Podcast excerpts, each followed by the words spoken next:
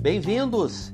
E em meio à crise mundial, a fabricante brasileira Embraer fez a entrega neste final de semana de mais uma aeronave do modelo E175E1 para a empresa aérea regional americana Mesa Airlines. A Mesa é uma companhia aérea regional americana com sede em Phoenix, Arizona. A aeronave decolou na última sexta-feira, dia 16, de São José dos Campos, rumo a Houston, no Texas, com paradas previstas em Manaus, San John, Antigua e Barbuda e também em Fort Lauderdale, na Flórida. Segundo informações do Radar Box, o avião tem matrícula November 85377 e número de série 170 00876.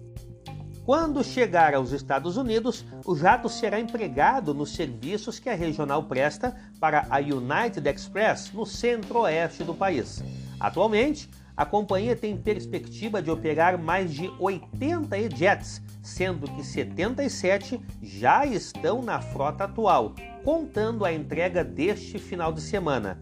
Essas aeronaves possuem entre 70 e 76 assentos em uma configuração de classe dupla. Este foi o nosso podcast de hoje. Até o nosso próximo voo.